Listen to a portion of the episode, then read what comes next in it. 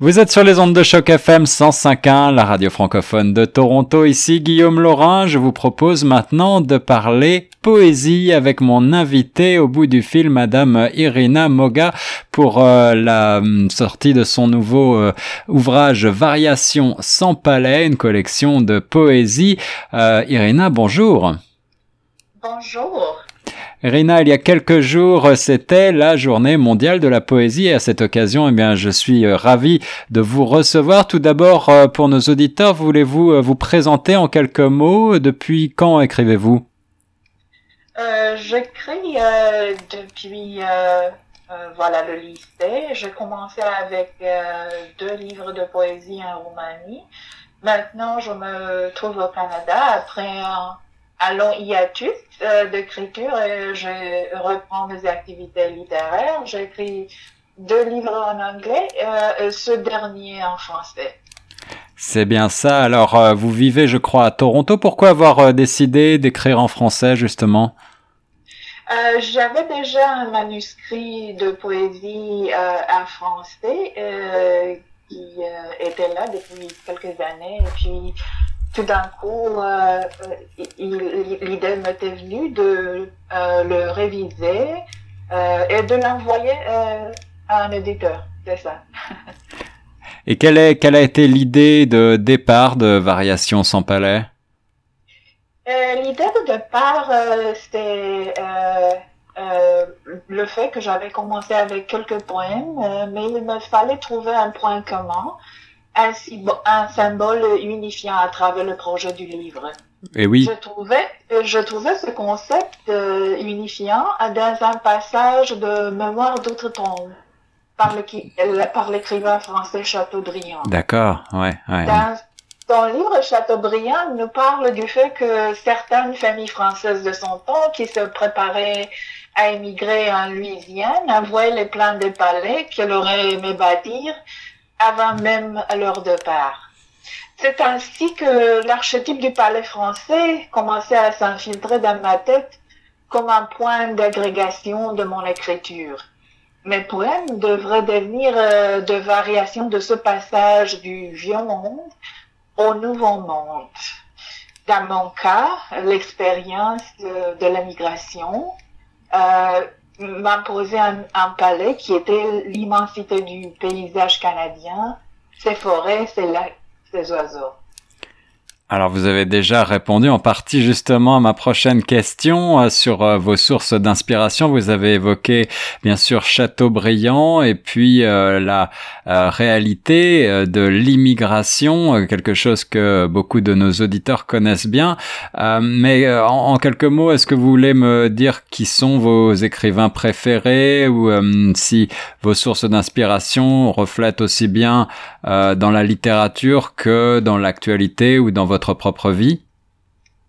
Oui, euh, quant aux sources euh, d'inspiration, je trouve mon inspiration dans l'ambiance, dans des impressions sensorielles de la nature, euh, des paysages urbains, dans les relations avec des gens que je rencontre dans mes lectures, dans la vie quotidienne en sommaire.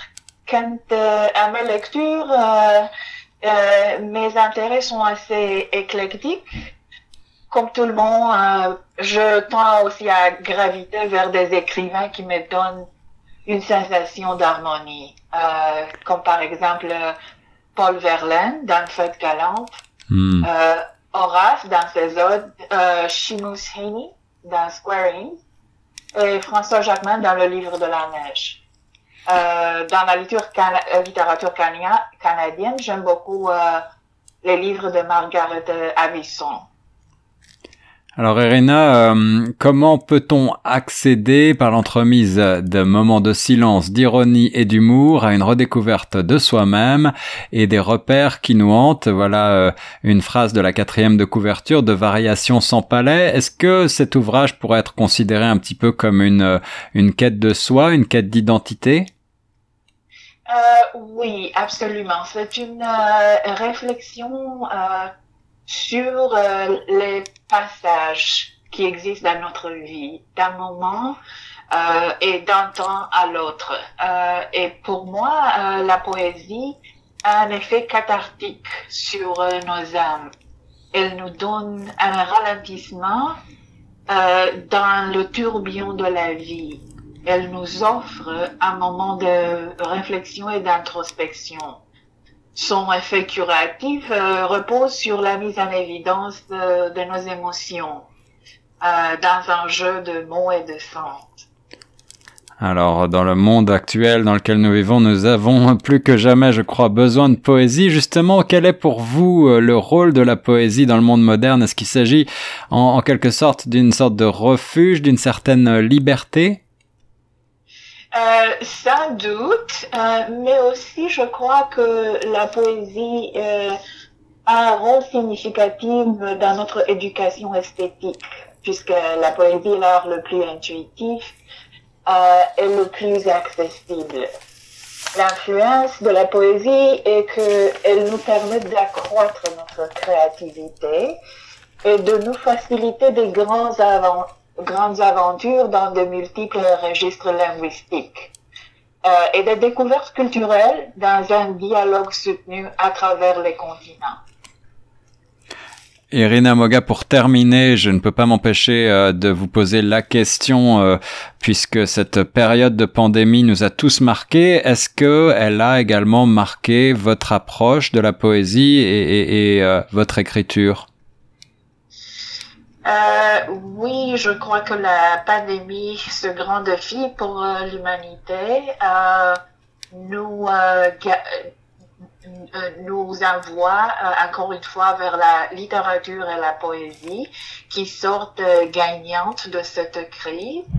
Pour moi, ce fut un moment dans lequel j'essaie de retrouver la projection des idées de la réalité assez affreuse que nous vivons dans un état de grâce parce que comme race humaine, nous avons besoin de cet état de grâce, euh, d'espoir euh, et de l'habilité de parcourir de nouveaux territoires.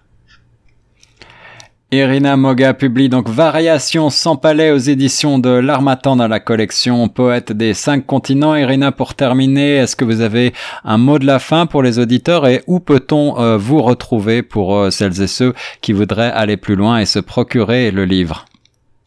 Euh, Mon dernier mot, c'est que la poésie, ma dernière pensée, ce sont que la poésie, c'est le perpétuum mobile de notre imagination alors, euh, si vous voulez euh, lire euh, Variations Sam Palais, vous pouvez me retrouver sur mon site web www.irinamoga.com.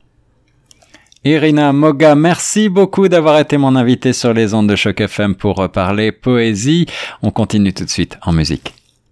Merci beaucoup.